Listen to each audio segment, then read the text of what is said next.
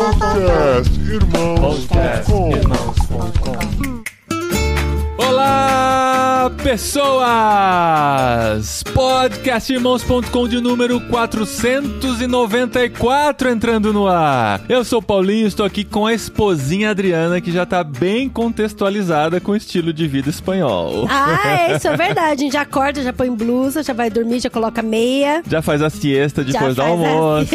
Não, mas lá no Mato Grosso do Sul a gente já fazia siesta. Alô, Mato Grosso do Sul, é verdade, é verdade mesmo. Um abraço pra caravana do Mato Grosso do Sul. É muito isso. Eu sou a Adriana e eu estou aqui com o Helder, que é brasileiro, estudou na Inglaterra e hoje mora na Espanha. Vai saber qual que é o próximo país agora, hein? É isso aí. Prazer estarmos juntos. E eu estou aqui com o Paulinho, vizinho aqui na Espanha, só uma hora e meia quase de distância. Fiquei tão feliz de encontrar outro corintiano aqui em Andalucia, no sul da Espanha. Tava precisando de corintiano aqui na Espanha. Não, mas aqui é santista, aqui é sangue, sangue de peixe. que legal, Helder. É um sonho que a gente já tem há algum tempo, né? Desde que a gente começou a sonhar com Espanha. Primeira coisa que disseram pra gente, vocês têm que conhecer o Helder. Não, antes! Antes, até Antes da de Espanha, é verdade. Espanha. Antes de sonhar com Espanha, vocês têm que conhecer o Helder, o cara que tem um ministério muito legal na Espanha, se conecta muito bem com jovens e tal. E a gente já se conheceu pessoalmente, já temos aqui nossos contatos, estamos a pequena distância. E o Helder é muito mais espanhol hoje do que brasileiro, né? Já tá aqui há quantos anos, Aldo? 12? Na Espanha, quase 12. Uau. 12 anos na Espanha, mas Já tem... aprendeu a comer mexilhones?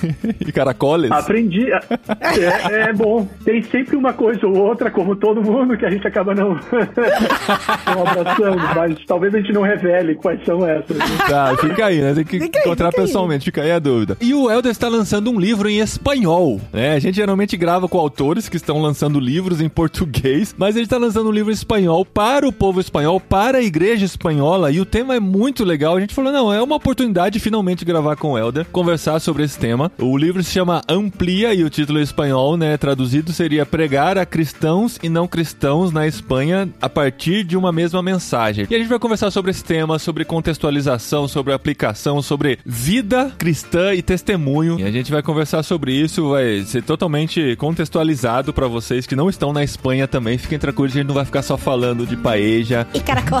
caracoles, tá? Fica tranquilo.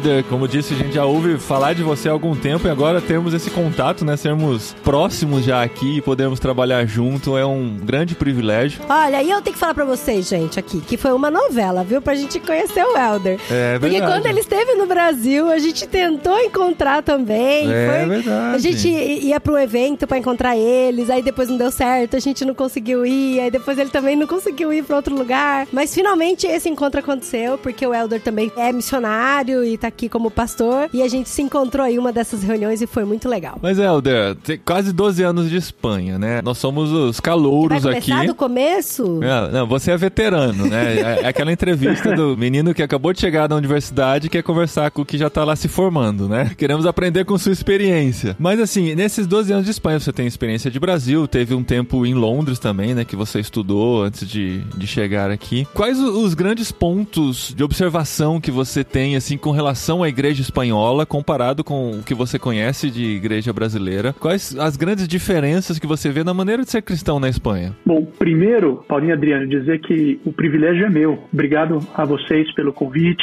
e a honra de conhecer vocês também e já ser inspirado pelo trabalho de vocês, pela história de vocês. Vocês foram generosos demais aí com as palavras, mas é uma genuína alegria estar mais próximo de vocês e participar dessa nossa conversa hoje, estar conectando aí com tanta gente do Brasil e com certeza de muitos outros países. Então, muito obrigado a vocês.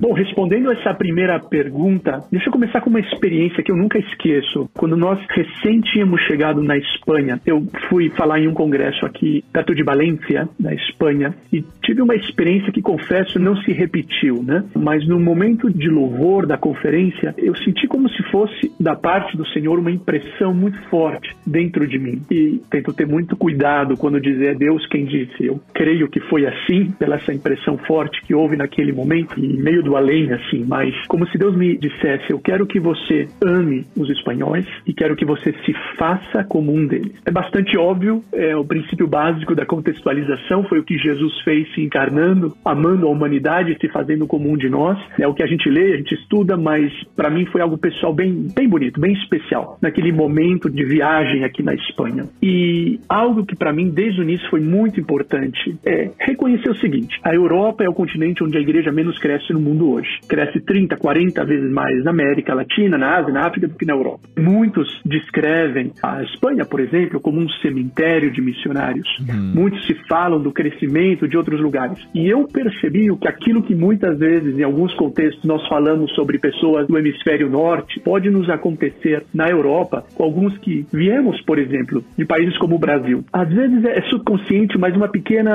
arrogância missionária, cultural, com relação à igreja. Nós vamos acelerar as coisas aqui, nós vamos uhum. mostrar como a coisa é feita. Lá está crescendo tanto, então aqui o que a gente tem que fazer é e uma das grandes lições para mim nesse processo é entender que a nossa missão hoje, nós sabemos, ela é policêntrica, de todos os lugares para todos os lugares. E o espanhol tem muito a aprender, por exemplo, com o brasileiro. Mas nós brasileiros temos muito a aprender uhum. com a igreja espanhola. Uhum. E para mim tem sido um exercício de sincero aprendizado. Por exemplo, eu queria dar um pouquinho de contexto, tanto a conversa quanto a essa resposta. Uma diferença é que a igreja evangélica espanhola é muito pequena e muito recente. A reforma reforma protestante há 500 anos na Europa não tocou muito o sul da Europa, por causa que o catolicismo aqui era muito forte. E a contra-reforma também foi forte aqui, né? Exatamente. Então houve pouco crescimento. Está tendo muito mais crescimento recentemente, é verdade, mas ainda não chega a 1% de espanhóis pensando em cristãos evangélicos, sem falar de cristãos de outras expressões, cristãos evangélicos na Espanha. Então, aqui o pessoal vive, se você é um cristão evangélico, desde uma se perceber como uma minoria. E mais recentemente na Espanha, décadas atrás, dentro da ditadura, houve também uma pressão muito forte contra. Se você estava dentro do catolicismo, ok. Se não, não. Então eu encontro pastores hoje que eram crianças e as famílias, eles como crianças foram expulsos das escolas deles, das escolas, porque era, a família era protestante. Tem gente aqui que foi perseguida, estamos falando da Espanha, falando da Europa, por causa da sua fé. Viver dessa forma tão minoritária exige muitas vezes uma resiliência e uma perseverança tremenda. Há um contexto social muito muito forte. Aqui,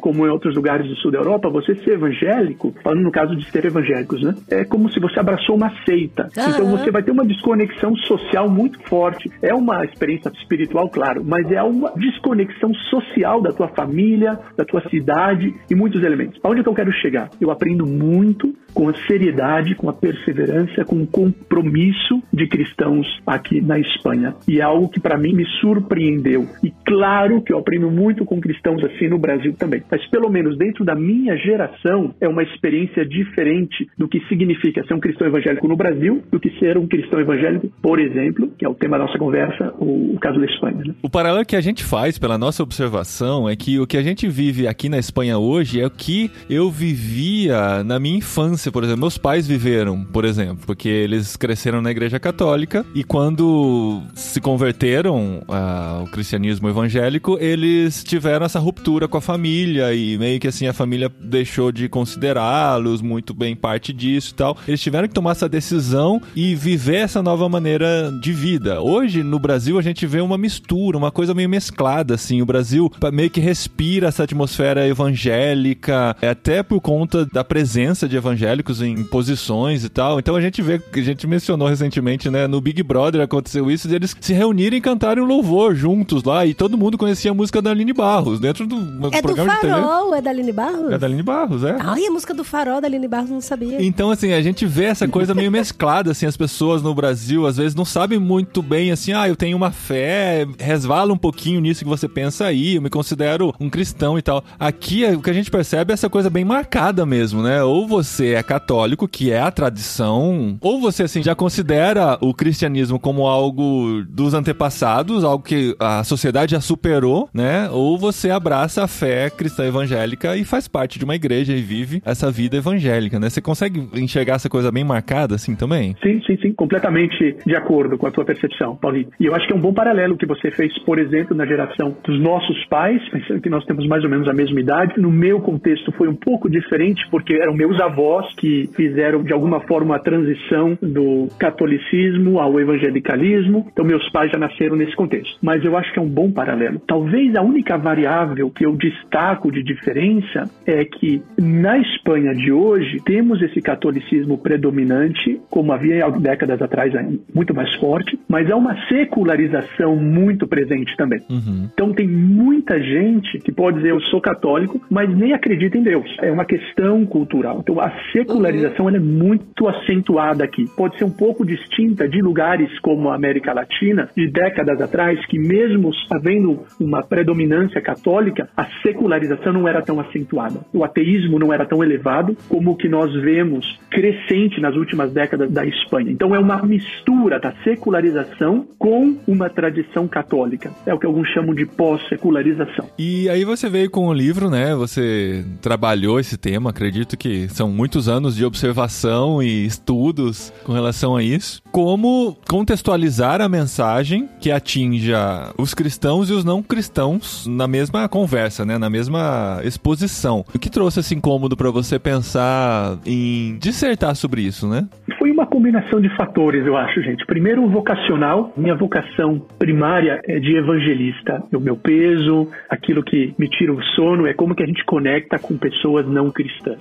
Mas também, dentro da vocação pastoral que é presente na minha vida, houve aí uma, uma mistura de alguma forma, tanto a experiência evangelística como a experiência pastoral. Né? E sabemos, biblicamente, muitas vezes realmente isso está misturado em pessoas como Timóteo, Paulo e outros. Né? Uhum. Então eu queria conectar com o não cristão, mas também conectar com o cristão. E a minha sensação é que a gente vivia ou vive muitas vezes algumas dicotomias. Sim. A gente, por algumas tradições, não só na Espanha, isso é movimento evangélico de forma geral, poderíamos falar de outras expressões, mas vamos falar dos evangélicos. Nós determinamos que nossas reuniões de domingo são especialmente para a gente ensinar a Bíblia para os cristãos. Aham. É uma reunião de cristãos. E daí nós temos outros espaços, reuniões evangelísticas, campanhas evangelísticas, apologéticas, coisas que eu estou bem envolvido também, que a gente daí usa uma outra linguagem, uma outra maneira, e a gente quer comunicar Cristo para os não cristãos, né? Então, tanto essa experiência, nós aqui na Espanha formamos um programa, uma rede para jovens evangelistas, então a gente está sempre em contato com novas gerações de evangelistas, mas também plantamos uma igreja onde nós moramos, a C29 em Granada. Então eu estava por vários anos servindo como pastor responsável dessa igreja, então tanto no trabalho evangelístico como no trabalho pastoral. E a gente queria desde o início criar essa cultura missional e que tudo na nossa vida como igreja fosse conectado também ao não cristão, né? Aham. Que, que significasse comunicar a Cristo o tempo todo, né? Exato. E, bom, só comentar, isso também foi, Deus usou a oportunidade de mais estudos. Eu fiz recentemente um doutorado na área da pregação, que é a minha paixão, e eu tinha que fazer um trabalho final. E aí eu escolhi trabalhar esse assunto dentro de um livro com o desejo de que não fosse algo que só trouxesse crescimento para mim, a nossa igreja, mas que a gente pudesse dar uma humilde contribuição ao nosso contexto. E o desafio é esse. No meu entendimento bíblico, e todas essas pesquisas históricas, inclusive, essa tradição que eu acabei de expressar, ela é mais construída realmente em tradição do que base bíblica. Então eu queria desafiar os pastores a fazerem o trabalho dos evangelistas também. E a gente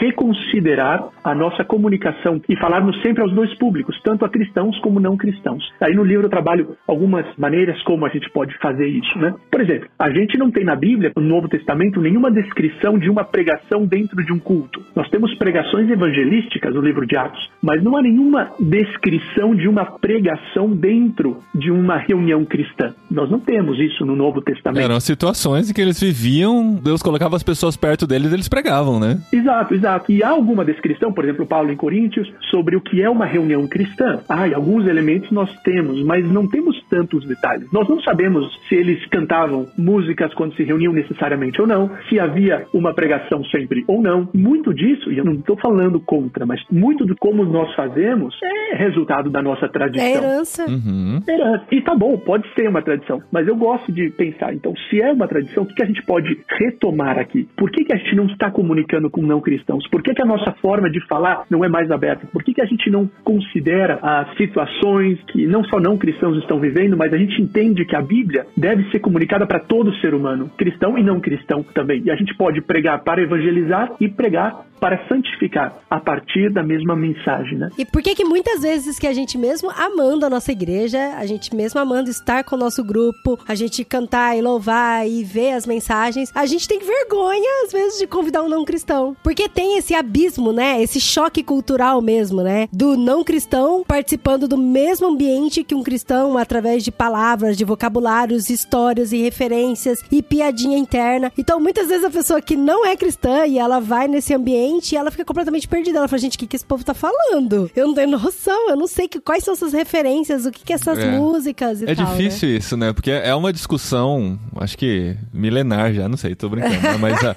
há muito tempo é a, a milenar. gente ouve sobre isso, né? Tipo, isso me incomodava muito, Uhum. né? Essa coisa da igreja ter a sua própria cultura, a sua própria maneira de se comunicar e quem chega de fora às vezes se sente em outro mundo. Mas tem gente que defende que é assim que tem que ser mesmo. Eles precisam se sentir num lugar Estranhos, diferente, eles é. precisam se sentir incomodados de alguma maneira, de ver o- por que, que eles são diferentes, isso chama atenção e tal. É, esse termômetro, né, esse equilíbrio é um desafio da gente encontrar, né? Quão confortável a pessoa precisa se sentir estando com a gente ou quão confrontada ela precisa Sim. ser pelo nosso estilo de ser cristãos, né? Inclusive, o J.K. Smith escreveu no livro dele Você é Aquilo que Ama. Até comentei com o Elder um pouquinho antes da gente gravar, porque o J.K. Smith, ele vai numa linha contrária do que o Elder fala no livro dele, só que os dois se encontram no meio do caminho, então tá todo mundo certo, tá tudo certo aí. É. Só que eu vou falar que eu acho que eu sou muito mais time Elder, viu?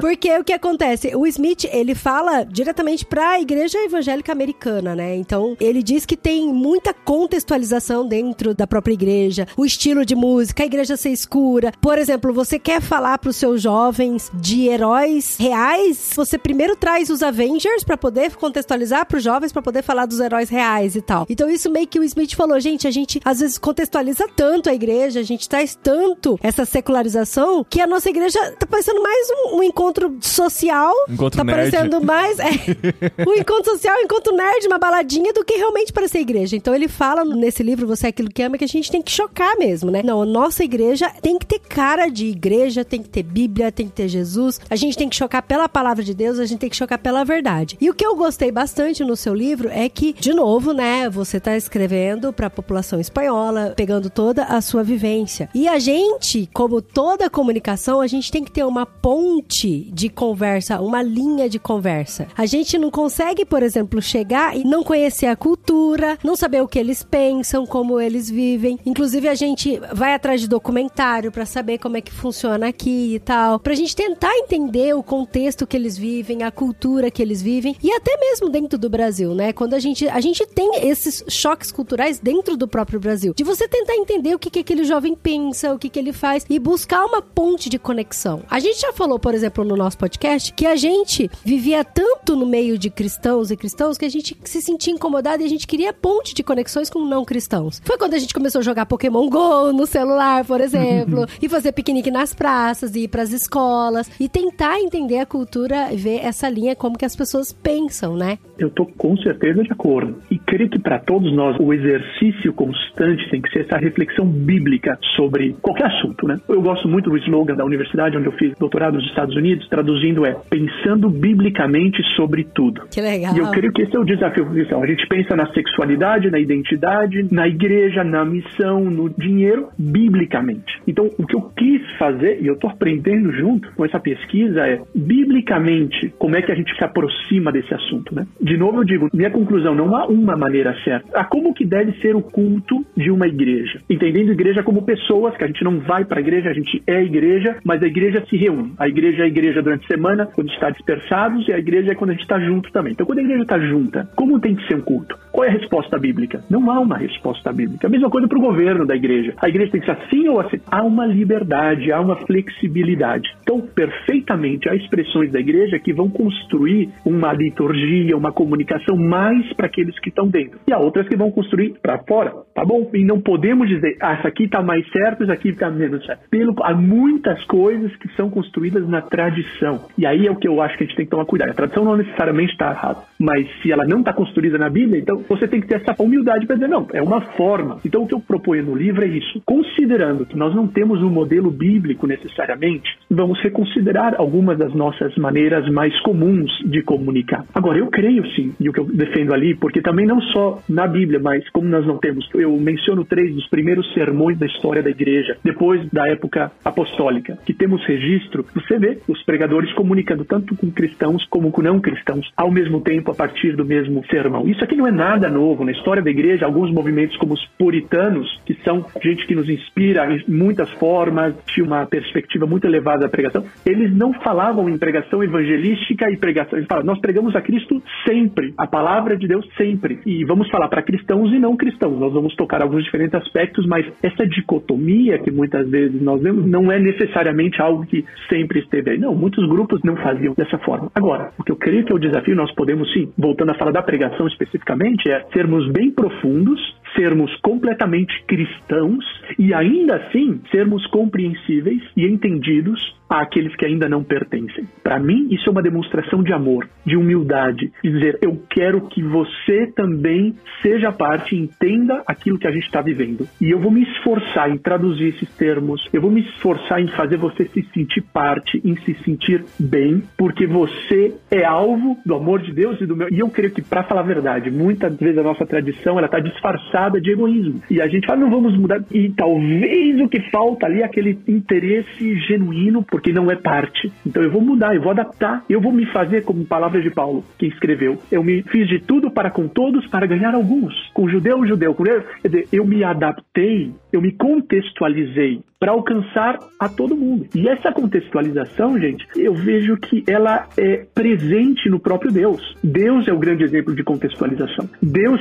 se fez ser humano, Deus tomou carne e osso, Deus veio para esse mundo, Deus falou de outra maneira para se conectar com a gente. Então a, a, missão ela é contextualizada desde a sua origem em Deus. E por que não seria nos nossos dias? Quer dizer que a gente vai ser light? Quer dizer que a gente não vai falar? Não, não é nada disso. E eu estou acabando meu discurso agora aqui. Um dos exemplos que eu dou no, no, livro é o próprio apóstolo Paulo em Atos 17. Que é demais, gente. Essa parte na Bíblia, nossa, é muito sensacional. O discurso dele, todo contextualizado. E o legal de a gente estar na Europa é que a gente vê as, as pedras. É, a gente vê a história assim, fala, nossa, olha, Paulo aqui, que será que ele tiraria, né, dessas pedras aqui para contextualizar a mensagem? exatamente, exatamente. E vejam só, é verdade, ele não estava falando num culto de igreja, ele estava falando num outro ambiente. Mas ele primeiro conversa, Lucas é bem intencional no, no vocabulário que ele usa em Atos 17. Paulo está discutindo, dialogando, falando nas praças, nos cafés, quer dizer, ele está na cultura, ele está ouvindo, ele não está falando, ele está ouvindo também. Aí ele é chamado para falar no Areópago, que é onde as ideias eram formadas. E ele começa dizendo o quê? Eu estava caminhando por aqui, percebi que vocês são muito religiosos, e eu também percebi que vocês têm um altar por um Deus desconhecido. Que da hora. Ah, quem é desconhecido para vocês, eu quero falar dele para vocês. Uhum. O Deus que tal e tal e tal. O meu mestrado foi nos sermões de Paulo no livro de Atos. Eu comparei esse sermão com Atos 13, quando ele prega numa sinagoga. Ele começa completamente diferente. Ele fala do Deus do Antigo Testamento e de tudo, porque o povo de Israel conhecia. Areópagos, Atos 17, em Atenas, ele não cita nenhuma vez o Antigo Testamento. Ele cita poetas gregos, ele cita canções gregas. Aquele versículo que a gente gosta, nele nós nos movemos e existimos, é uma citação de um poeta grego. Só que que Paulo reconhece? Toda a verdade é verdade de Deus. Só que isso não é de Zeus, como vocês creem. Isso aqui é de Jesus. E ele traduz essa verdade. E tudo que o conteúdo dele está construído no Antigo Testamento, está construído na Bíblia, mas a linguagem e as formas, ou seja, ele começa onde as pessoas estão, ele pega elas da mão e ele leva elas onde elas devem estar, em Jesus. Para mim, esse é o princípio realmente do que nós queremos fazer: pegar as pessoas pela mão, todos, cristãos e não cristãos, e navegarmos pela exposição da palavra de Deus de tal forma que isso pode ser bem profundo, mas é compreensível. Você pode falar de coisas muito verdadeiras, você pode confrontar, mas você tem que falar de forma que as pessoas entendam, dentro de parâmetros que as pessoas entendam, tirando as pedras do coração, isso é apologética, que estão na cultura dos nossos dias, e não pretender que quando você diga, ah, os profetas, quem que é o profeta? O cara não sabe. Como vocês sabem, não, não, ele não sabe sabem que é isso. E muitos cristãos também não sabem. Uhum. Isso que eu acho especial disso. Você está ensinando tanto não cristãos como cristãos também a lidarem na sua segunda, na tua terça, na quarta-feira, nas suas conversas com pessoas que não são cristãs. Eu achei interessante que você até citou Bart no seu livro, que a gente tem que ter a Bíblia numa mão e o periódico na outra, né? O jornal na outra. Que a gente não tem que estar no mundo e estar alienado a ele. Só que a única coisa que me preocupa são as torcidas, com essa questão de você estar contextualizado e você conhecer mais sobre as coisas para fazer pontes de comunicação. O que, que eu quero dizer com torcida? O quê? Polarização. As pessoas hoje estão muito mais polarizadas do que eu nunca vi em toda a minha vida. Então, ah, eu vou conhecer um pouco mais de política para poder ter ponte de comunicação para falar sobre política. Só que antes dela tomar conhecimento sobre essas coisas, ela já tem um político de estimação. Ah, vou conhecer um pouco mais sobre a pandemia, sobre o Covid, sobre vacina. Daí, antes dela ter essa ponte de comunicação, ela já tem uma torcida. Ah, porque eu sou vacina, eu sou anti-vacina. Porque, vamos falar real aqui, ó. Tem tanto crente chato que quer, na verdade, assim, quer utilizar a contextualização pra se impor, sabe? Não tem como ser cristão e pensar diferente disso, Sim, né? não, porque não tem como ser cristão e pensar assim e tal. E aí a pessoa já vai pegando esse pacote cheio e vai querer falar com uma pessoa que não é cristã, e aí o choque cultural é muito maior. E o pior é que isso acaba indo pra uma polaridade de, ah, todo cristão é assim, sabe? E é triste porque eu fui na fazer minha sobrancelha aqui na Espanha e conversando com a cabeleireira e tal, e aí ela tava falando sobre o Halloween e sobre. Ela, ela tava me contando tudo, né? Até porque eu fazendo sobrancelha eu tava super concentrada. E aí ela falando sobre o Halloween, aí ela falou sobre o Natal e tal. Aí ela viu, eu tô usando uma cruzinha, que inclusive essa cruzinha aqui é porque eu ganhei na, no concurso da Cepal Espanha, do Retiro. Ai, vai. É, é o meu troféu. É. Então,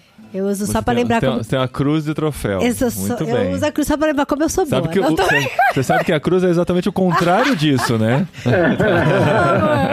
E aí eu tava fazendo minha sobrancelha, né? Aí a, a cabeleireira falou assim: Ah, eu vi que você usa uma cruz. Você é católica? Eu falei, não, eu sou evangélica. Aí ela já falou assim: Você sabia que por causa de vocês, evangélicos, as comemorações nas escolas ficou muito pior? Porque, por exemplo, na época da Semana Santa tinha o pão. As crianças iam pra padaria pra fazer o pão e aí perceber como é que faz, como é que usa a levedura e tal. E aí depois levava pra igreja católica, porque esse pão era ser utilizado pra hóstia e tal. E foi explicando. Mas por causa dos evangélicos que estão na escola, essa questão cultural foi derrubada e tal e tal. Mas Então, foi assim, por causa do evangelho? Não tinha a ver com as não, outras religiões pão também? foi por causa dos evangélicos. É. E aí ela falou assim: é, mas aí o que acontece? As outras pessoas veem isso, e aí as outras religiões vêm e quer fazer igual também, quer cada um gritar a sua lei. Daí chega o pessoal que não come carne de porco, pede pra tirar do cardápio da escola carne de porco. Meu filho tem enjoado de comer frango, ele tem que comer frango todo dia, porque ele não pode comer carne de porco, porque a escola tirou do cardápio carne de porco. Isso a cabeleireira falando, Isso né? a cabeleireira falando. E o que eu achei interessante, assim, eu nem, nem fiz discurso em cima, até porque a gente tá aqui só pra ouvir, pra aprender e pra conhecer. Eu falei pra ela, nossa, que triste, né? Seu filho comendo frango todo dia. Eu, particularmente, adoro carne de porco, só não sei cozinhar direito. E aí ela foi me ensinando a fazer umas receitas de carne de porco. Mas o que eu acho interessante é essa questão de você tomar como verdade uma coisa e querer impor a sua verdade pra outra pessoa, pra outra cultura, sabe? De, ah, porque a escola não pode fazer isso, porque a escola não pode fazer aquilo, e aí você querer ir à força e mudar o negócio. E também a questão da mulher olhar e falar: vocês evangélicos são assim. Então a gente tem que tomar muito cuidado. A gente tem que sim, tem que estar no mundo, tem que se contextualizar, tem que ler, tem que entender a atualidade, tem que assistir jornal, por mais que não goste. Gente, pelo amor de Deus, muda, permeia, sabe? Não fica só num tipo de jornal, vai ver outros tipos de jornais pra você ter diálogo e conhecer o que tá acontecendo. Mas to- tem que tomar cuidado com o que você pega de verdade e forçar pras pessoas, assim. Senão a gente vai ser os evangélicos que faz isso. E o que você está comentando é um bom exemplo, pensando novamente na nossa comunicação, nosso ensino da Bíblia, nossa pregação, de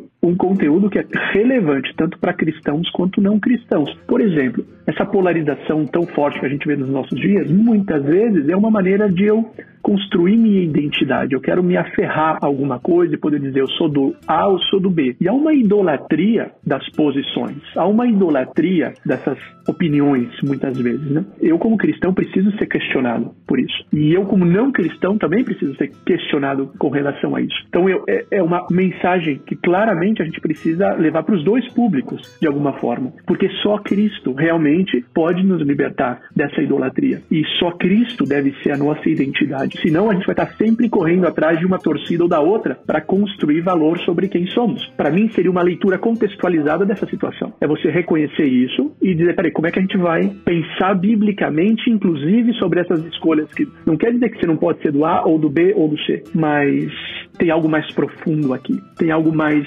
importante que a gente precisa conversar sobre. Então, isso quer dizer que você contextualizar. Acho que às vezes a gente fala em contextualização e pode pensar que isso é diluir o evangelho, diluir a profundidade. Pelo contrário, de novo, é identificar as pedras do terreno dos corações. Porque se a gente joga a semente do evangelho, essas pedras não permitirão que isso possa ser germinado e crescer. E a gente precisa lidar com essas pedras, tirar essas pedras. E isso não é nada novo. A Bíblia é muitas vezes um grupo de literatura apologética. O Gênesis 1 narra a criação, mas ao mesmo tempo ele é contextualizado, porque haviam outras narrativas de criação durante a mesma época que diziam que outros deuses e tal e tal. Então, o que, que você está fazendo? Você está apresentando a verdade, mas você está se contextualizando, você está lidando com as opiniões da época. Ou você vai para frente, no Novo Testamento havia gnosticismo, outras ideias que dominavam. Então, quando João e outros autores escrevem, eles estão confrontando diretamente aquelas verdades. Eles estão apresentando verdade, mas eles estão confrontando. Então é um conectar e um confrontar, conectar e confrontar. Muitas vezes também nessa nossa prática da comunicação contextualizada, né? Ai, que difícil.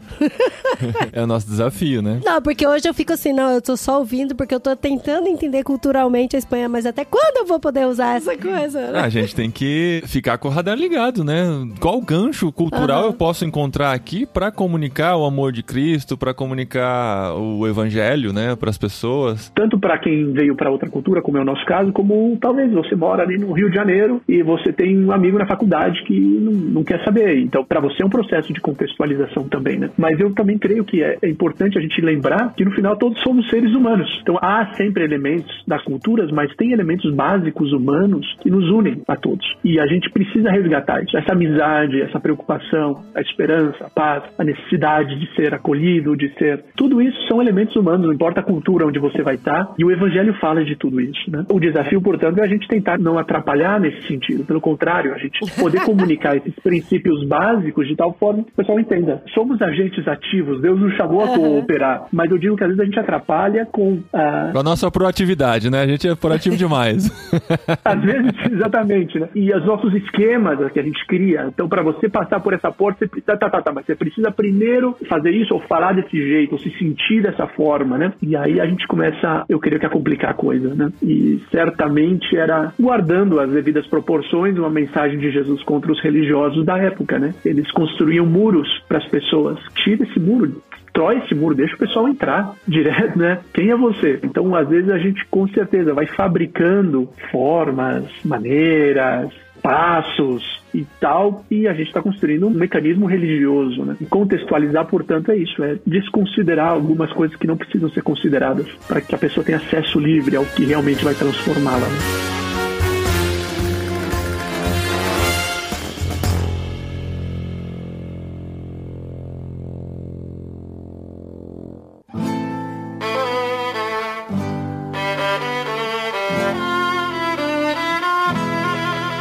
Agora uma, uma dica prática, assim, pra gente dar uma fechada por enquanto no tema, né? E deixar o pessoal curioso pra ler o livro também, que inclusive, Helder, o pessoal pode estar pensando, ah, tá lançando um livro na Espanha, eu não tenho acesso, mas acho que pelo Kindle no Brasil eles conseguem adquirir o livro, não conseguem? Ele está disponível, é só na Amazon Espanha que ele está disponível? Não, está disponível na Amazon de forma geral, em diferentes países. Uhum. E também pela própria editora, que é Andamio, ela tem parceiros em outros lugares. Então alguém no Brasil que vai comprar pode comprar o livro, na verdade vai ser entregue, inclusive, o livro. Ah, é? Olha que demais. Mas é em espanhol, então a pessoa vai, ela tem que querer tá, tá conhecer espanhol, o tá tema tá e praticar o espanhol. Sim.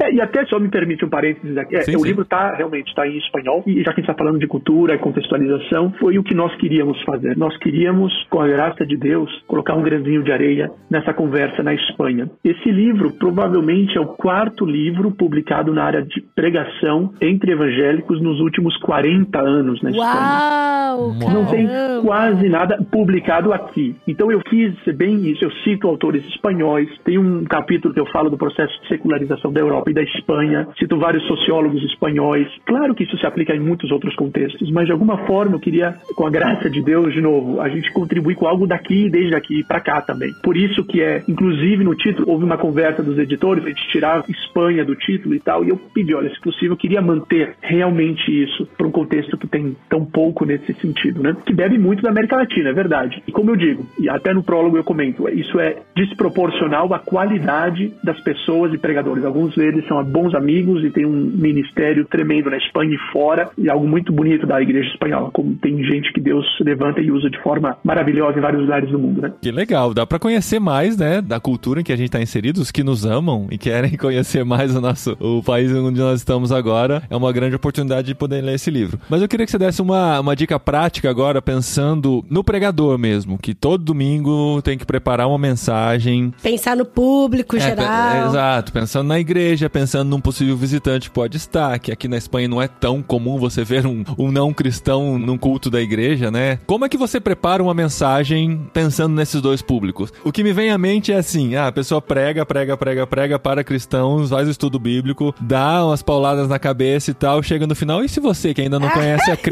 e gostaria de receber umas pauladas também, aceite?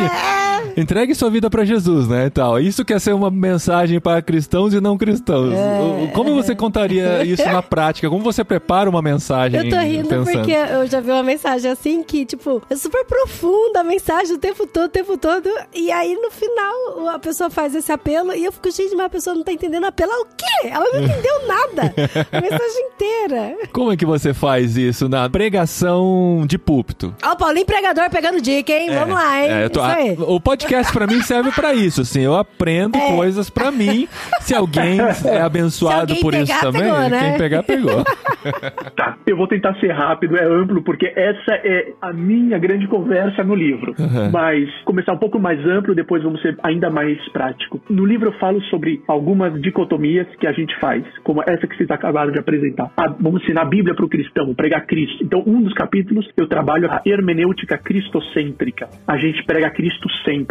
Não importa a passagem, nós chegaremos a Cristo nos ensinou a ler as escrituras dessa maneira. Então a gente está sempre falando de Jesus. O evangelho não é boa notícia apenas para o não cristão. O evangelho é boa notícia para o cristão. Nós precisamos do evangelho para conversão e nós precisamos do evangelho para santificação. Sempre. Também falo da gente considerar aplicar apologética, quer dizer, remover essas pedras dos corações. E um capítulo fala da contextualização. Tentar resumir de maneira mais prática. Por exemplo, primeira dica: quando a gente já estiver preparando a nossa mensagem, nosso sermão, tenha em mente alguém que você conhece que não é cristão. O livro chama Amplia de ampliar, porque eu quero tanto falar para cristão como não cristãos. Tal, eu sou cristão já. O meu modo natural vai ser falar para. Mas então pensa lá no, no teu amigo Fernando, ele não é cristão. Mas se eu fosse comunicar isso para ele, como é que eu comunicaria? Por exemplo, outra dica: na introdução, comece onde todo mundo está. Não começa com uma introdução que vai conectar só com cristão. Por exemplo, aonde que eu posso, eu posso falar de uma experiência, eu posso falar de um medo, eu posso falar de alguma coisa. Essa passagem vai falar sobre isso. Mas eu vou começar onde está todo mundo. E nessa preparação eu estou sempre pensando no não cristão. No Fernando, por exemplo. Eu vou falar sobre Atos, por exemplo. Eu posso falar, como irmãos no livro de Atos, Lucas,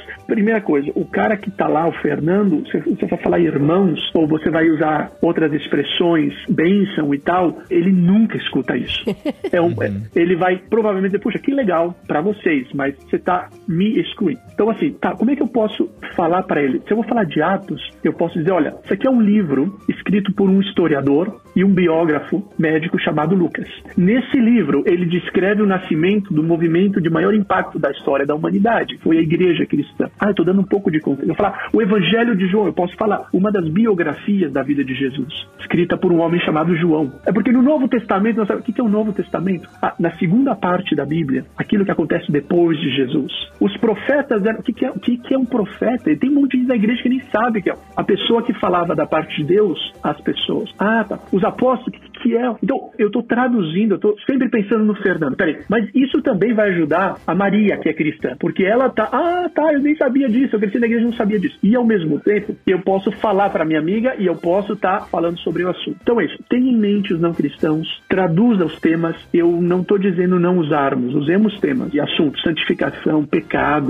mas vamos, o que, que é pecado? O que você quer dizer com isso? O que, que é uma bênção? Tenta comunicar e traduzir esses termos. E às vezes, assim, três, quatro palavras, depois você nem precisa repetir, porque as pessoas já entenderão o que você está fazendo na tua mensagem. Muito bom. Outra coisa, talvez um pouco mais profunda, é, se eu estou pensando no Fernando na minha preparação, aí eu vou falar sobre isso. Eu vou falar que Jesus é o único caminho. E realmente é. Mas eu sei que o Fernando, numa cultura como nós estamos pluralista e tal, ele vai dizer, é como assim o único caminho? Então, isso aqui é uma pedra no coração dele. Eu posso só despejar o conteúdo e vai bater na pedra e ele vai fechar as portas. Eu vou pegar três, quatro minutos para eu lidar com essa pedra nesse momento. Porque eu sei que nesse momento do contexto, a Maria, que é cristã, vai aceitar, mas o Fernando vai dizer: peraí, pera um pouquinho, o que, que você quer me dizer com isso? E isso é apologética. É poder dizer: peraí, você já pensou que quando você afirma que ninguém pode dizer que tem a verdade, na realidade você mesmo está determinando uma verdade absoluta? Enfim, eu posso trabalhar algum tipo de argumento, eu vou conversar com essa pessoa e eu vou ajudá-la a lidar com essa pedra durante o conteúdo e vou continuar. E isso vai ajudar tanto não cristão como os cristãos. Ah, é verdade, isso aí. Quanta conversa de ciência, de fé, de sexualidade, de tal, que muita gente cristã tem perguntas e às vezes a gente não lida com elas. Eu também proponho a gente ser explícito nessa referência. Por exemplo, eu quase sempre que prego na nossa igreja, para não dizer sempre, eu vou falar: olha, se você está aqui com a gente na introdução e de repente você não, não acredita nas mesmas coisas, você está ouvindo essas músicas, você não conecta, você nem acredita, quero te dizer que bom que você está aqui. É um prazer que você esteja. Eu estou reconhecendo e afirmando os ateus entre nós, por exemplo. Eu faço muito isso no contexto espanhol. E eu não estou dizendo você tem razão, não, eu estou dizendo você é bem-vindo. E aí, durante a mensagem, eu dizer, talvez você não acredita nisso e você está pensando isto, isto, isto. E eu queria te dizer que, então, pô, esse cara está dialogando comigo também. Ele está falando com ele, mas ele está falando comigo. Eu sou parte. Ele está preocupado, ele está interessado naquilo que eu estou falando. Então, enfim, são algumas ideias práticas. Nós poderíamos falar sobre muitas delas. Coloca no meio das suas dicas pro pregador não falar para dar um abraço no irmão do lado, perguntar de onde que ele é, para ser bem-vindo. Vai ficar em pé, né? Quem tá visitando. É, porque a é... fica tão constrangida. Eu fico constrangida. De novo, é, como é, não tá certo, não é isso, não é isso. Ai, meu Deus, o Helder é desses que manda a gente dar um abraço no irmão do lado, amor. Não agora, em tempos de Covid, né? O Covid tá ensinando pra gente que é melhor não tocar. Melhor não tocar.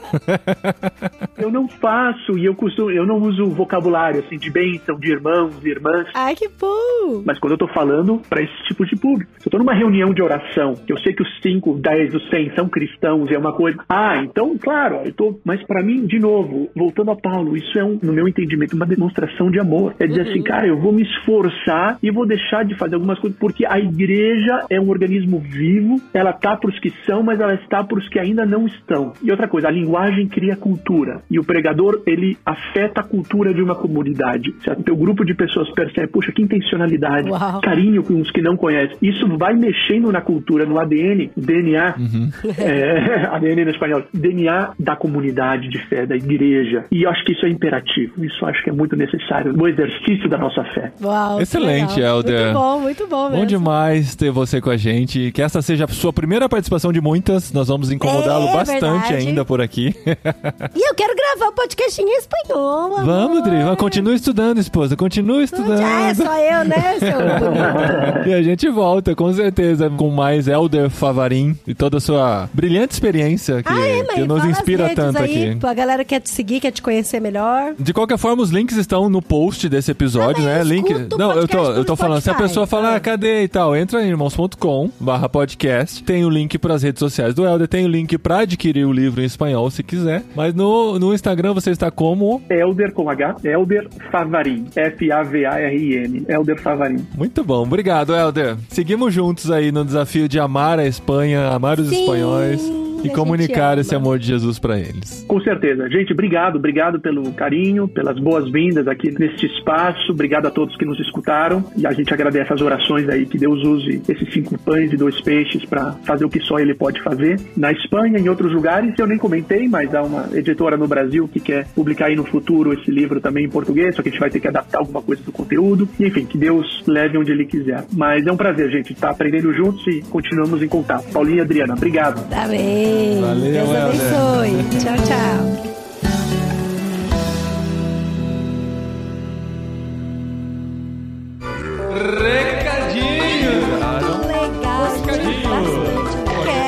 Fora. No programa anterior. É, que é isso. Muito obrigado.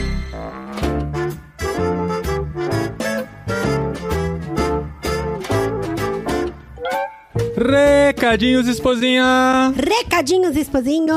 Recadinhos, o que é esse aqui? Você não vai dar um nome pra ele? Ah, re- recadinhos ampliado, né? Porque o recadinhos é Ampliado. sempre uma ampliação do podcast, né? É, Olha o podcast é ampliado aqui nos recadinhos. Muito bem, esposa. Foi legal demais finalmente ter o Helder com a gente. só. Gente, o Helder é muito legal. Nossa, é assim, não dá. Só quem conhece É. entende como ele é. Exato, ele tá tanto tempo na Espanha, já se parece tanto com o espanhol, é legal assim ver como ele realmente vive essa contextualização, ele e sua família estão muito integrados mesmo e tem feito coisas incríveis, né? Sim, Deus tem feito sim. coisas incríveis através da vida A deles aqui na Espanha. deles, eles são apaixonados pelos espanhóis e a gente, assim, segue muito de exemplo da É. vida deles, né, Fô? Vamos junto aí. Então, obrigado mais uma vez, Helder. Foi sensacional ter você com a gente. E esse esposinho é o episódio número 494. Sabe o que Caramba, significa isso? Que é um podcast par. Exato, isso também. ou seja, divisível por dois. Sim, e por Mas- ele mesmo? Não, isso é ímpar, né?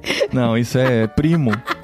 É primo, enfim. Ma- não, o primo é só dividido por ele mesmo e por um, não por, por dois. um, Por dois não pode ser. Então, 494 ímpar não que é, é. é. ele tem que ser ímpar, né? Enfim, depois dessa aula meia boca de matemática, só pra lembrar, pra mais um pouquinho de matemática, que faltam seis episódios para o pod 500 do podcastirmãos.com. Pod 500, que vai ser um podcast especial. Sim, e a gente tá muito feliz porque a gente já recebeu Sim, vários é áudios, verdade. muitos Oh, na verdade. A gente verdade. tá bem feliz, o pessoal tá dizendo trechos de episódios que marcaram suas vidas. Explicando por quê, É. né? Marcou a vida. Mas já foi fechado? Já? não, Já não fechamos balanço? ainda. Não? Por um motivo especial. Porque que nós não faltou o fechamos. seu áudio. Faltou o de você, É isso? que está ouvindo. Então, pode ser que sim, né? Ah. Mas sabe o que faltou? Do que faltou? Na verdade, faltaram, pra usar o plural correto, não sermos só bons em matemática, mas também em português. Hum. Sim. Faltaram menções a episódios jet lag literário. Olha que Ah, crueldade, ah, não, gente, que crime. Gente, literar. Eu posso, eu mesma, né? Eu falei. Você pode fazer um, vai, se faltar. Eu- É que os outros são tão sensacionais, né? Assim, tem muitos Sim. episódios sensacionais aí que as pessoas lembram dos mais marcantes e tal, mas tem muita coisa legal no literário e no jet lag, né? Ah, são 40 tem, literários. Na verdade, semana que vem vai entrar o quadragésimo literário, que é sobre Olha, Senhor eu dos vou, eu Anéis. vou até falar um aqui que eu gosto muito. Ah, mas já? Vai gastar Já- bala já- da agulha? Não, porque daí de repente alguém pode até ouvir. Não, acho melhor não. Eu já né? sei qual que é. Qual? Orgulho e Preconceito. Não, esse é ruim, gente. Esse o episódio é bom. pular, Não, o episódio é bom, vai, vai. Não pode descartar o pular. Esse episódio. o do elefante tá ali, estão competindo. É. Ai, tadinha da Carol, ela que indicou os dois. Não, mas o podcast do Jet Lag do Canadá foi muito legal, foi muito especial. Qual, qual Eu o acho que é porque sabe, falou... sabe que o último você não ouviu ainda, né? O da Não, semana não passada é do Canadá e você não ouviu. Não ouvi. Não, É? porque eu tenho minha cota de Canadá, né? É. E aí, eu gostei demais desse podcast, porque, assim, eles foram, assim, eles viram muito mover do Espírito Santo e, e como Deus realmente mudou os planos deles para onde eles estavam indo, para o que eles estavam fazendo e colocou sensibilidade na vida dos dois para eles fazerem o que eles estavam fazendo lá. Uhum. E assim, eu não, não quero Só que- contar mais pra é. vocês ouvirem e entenderem Só que do cê- eu agora você tem que falando. Citar um trecho desse Eu? episódio pra gente colocar na sequência agora. Então você tem que ir lá ouvir o episódio Tá, e eu, falar. eu ou quem tá me ouvindo? Não, você, que Você? acabou de dar essa sugestão. Ah, é? Eu vou Se participar, fosse o então? caso, se fosse Ah, o caso. tá, entendi. se esse fosse o seu áudio, você teria que, além dele, ir Entendi. lá, reouvir o episódio e marcar do Sim, minuto tal é. ao minuto tal Do foi o que mais me chamou a atenção. Do minuto 23 e 42 até o minuto 24 e 15, assim. É, tipo 30 segundos só, não, não pode Sim, ser um pouquinho foi. mais, Tá assim. Pode ser até uns dois, Até uns três dois minutos, no minutos. máximo, tá? Então é isso, gente. É enviar uma mensagem de até dois minutos de áudio e definir um trecho de até três minutos do episódio pra gente tocar na sequência. É isso que esse é o modus operandi, mas você vai fazê-lo através do nosso grupo no Telegram, Olá Pessoas, tá? Lá tem as instruções e você manda diretamente pra mim no pessoal o áudio e o trecho e a gente reserva Tanto no lá. pessoal quanto no profissional. Exato. É isso aí, o Telegram dele é pra isso. Mas você pode fazer parte de outro grupo do Telegram. Olha o gancho! Olha, o gancho. isso, olha isso. Mas peraí, a gente já vai falar do outro grupo do Telegram. Foi Ah, bom o não- seu ele não gancho, gostou do mas a gente gancho. tem que concluir. A as- gente, a gente tem que se organizar melhor. Vocês É. não acham, gente, que a gente tem que se É, a organizar gente às melhor? vezes deixa muito o fluir aqui, né? O flow. A gente deixa o flow. Não fala de flow que a gente vai ser cancelado, vai. Mas o que você tem que fazer é entrar lá no grupo e reservar um episódio para o qual você vai contribuir. Sobre o qual você vai Não pode ter contribuir. repetido? A ideia é não. Ah, a gente tá. não repetir. Então, se você entrou lá e viu a lista. informação nova, hein? É. Informação nova, presta é, atenção. É, isso tá lá nas instruções, né? A ideia é você ver a lista que tem e pensar se o seu ainda não foi citado, senão procura outro, porque às vezes não tem só um marcante, mas grava o áudio, separa um trecho e manda pra gente e a gente vai publicar isso no episódio 500 do podcast Irmãos.com. Gente, tá pertinho. Pertinho, pertinho. Finalzinho de março, mas a gente quer receber esses áudios até o final de fevereiro, então essa talvez seja a última chamada, hein? Se chegarem os áudios suficientes pra falar de literário e jet lag, tá bom? Mas agora o seu gancho, esposa. Vamos pegá-lo novamente. Qual é o outro grupo que Qual nós é? temos Qual que é o participar? outro grupo? Começa com K, termina com N. Carne. Oh, É o que a gente mais sentiu falta, né? de comer uma carne. Enfim. Mas eu tô falando do grupo da cabine, A meu cabine, povo. irmãos Vamos fazer com. parte do grupo da cabine, fazer parte desse ministério que a gente tem desenvolvido tanto aqui na Espanha quanto através dos nossos podcasts, dos nossos ministérios online. E a gente conta com você, com sua ajuda, com a sua parceria, com a sua oração, com o seu financiamento nas nossas Sim, vidas. sim. A gente conta com todo esse pacote. Porque a cabineirmãos.com é um espaço reservado para os mantenedores de irmãos.com. Então, se você contribui a partir de 15 reais por mês, seja pelo PicPay, pelo PagSeguro ou por Por boleto, da boleto Cepal. Cepal, dá pra ser por Pix. Dá pra ser por Pix, por exato. criptomoeda. Exato.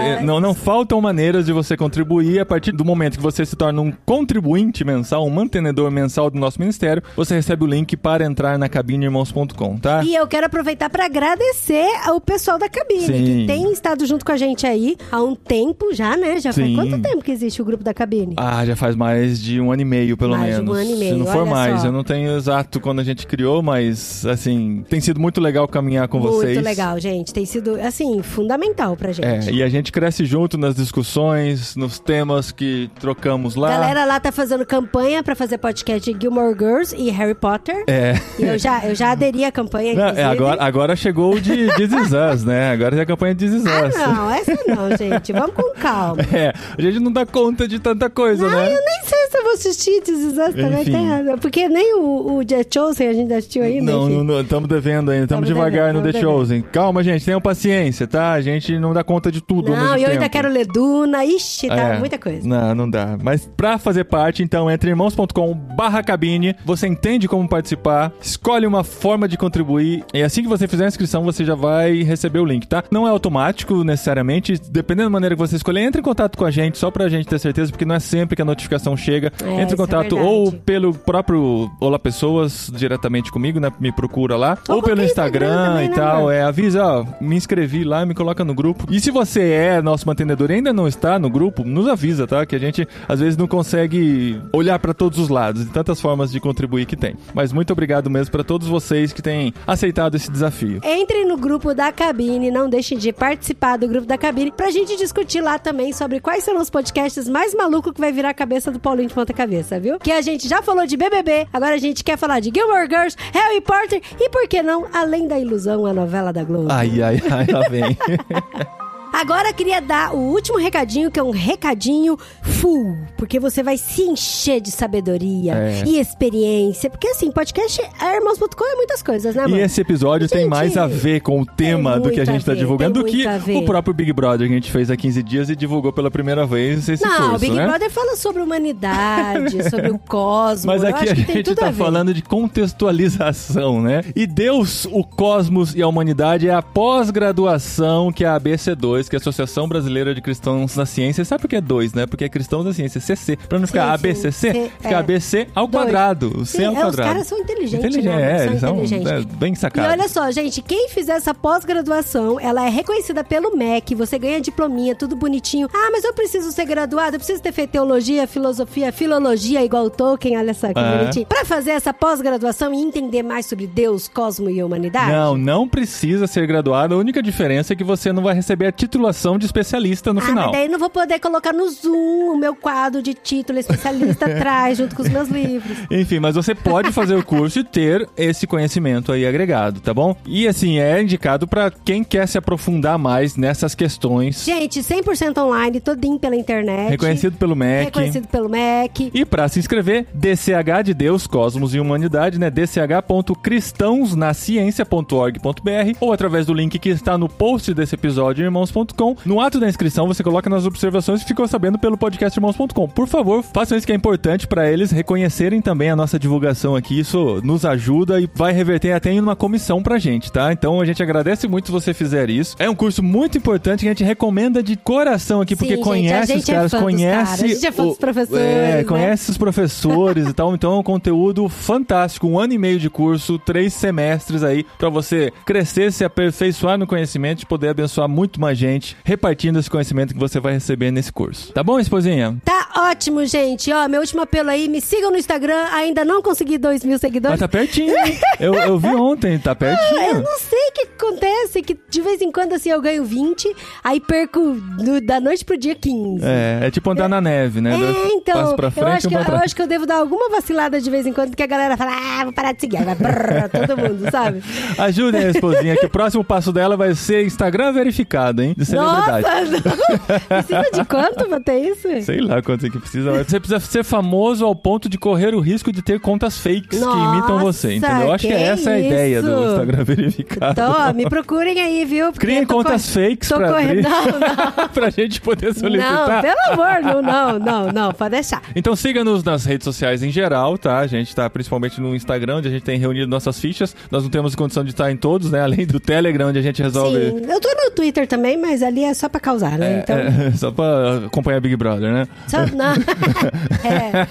Não, na verdade, gente, eu tô no Twitter pra acompanhar as notícias do Brasil, mas às vezes dá um soco no estômago tão grande que dá desânimo. Ai, gente, uma coisa que as pessoas repararam recentemente, mas já faz um tempo, a gente tirou os comentários do site, né? Porque, assim, uma que poucas pessoas estavam indo lá e deixando seus comentários, e outra que a gente queria concentrar onde as pessoas estão agora, que são nas redes sociais. Então, a repercussão do conteúdo do site a gente faz principalmente no grupo Olá Pessoas, também na cabine, e nos comentários dos posts, posts, verdade. do perfil oficial de irmãos.com no Instagram. Então, No se Instagram. você quer comentar alguma coisa sobre um episódio, entra lá no post correspondente no Instagram, na conta irmãos underline com e deixa lá seus comentários. É muito legal quando a gente vê a repercussão acontecendo por lá também. A gente agradece gente, não muito deixa por de isso. comentar, não. É Isso aumenta ver. a nossa relevância nas redes sociais também, tá é bom? Legal ver, é legal ver. E a gente se encontra semana que vem com mais um pouquinho de Tolkien, né? Mais um pouquinho de Senhor dos Anéis. A segunda verdade. torre, a segunda parte das duas torres do Senhor dos segunda Anéis. torre, a é gente verdade. continua aqui. Agora é nesse clima, né, de que vai ter nova série aí da Amazon, do Ai, Prime, gente, no segundo semestre. A gente vai ter muito de Tolkien ainda pela frente aqui com a gente.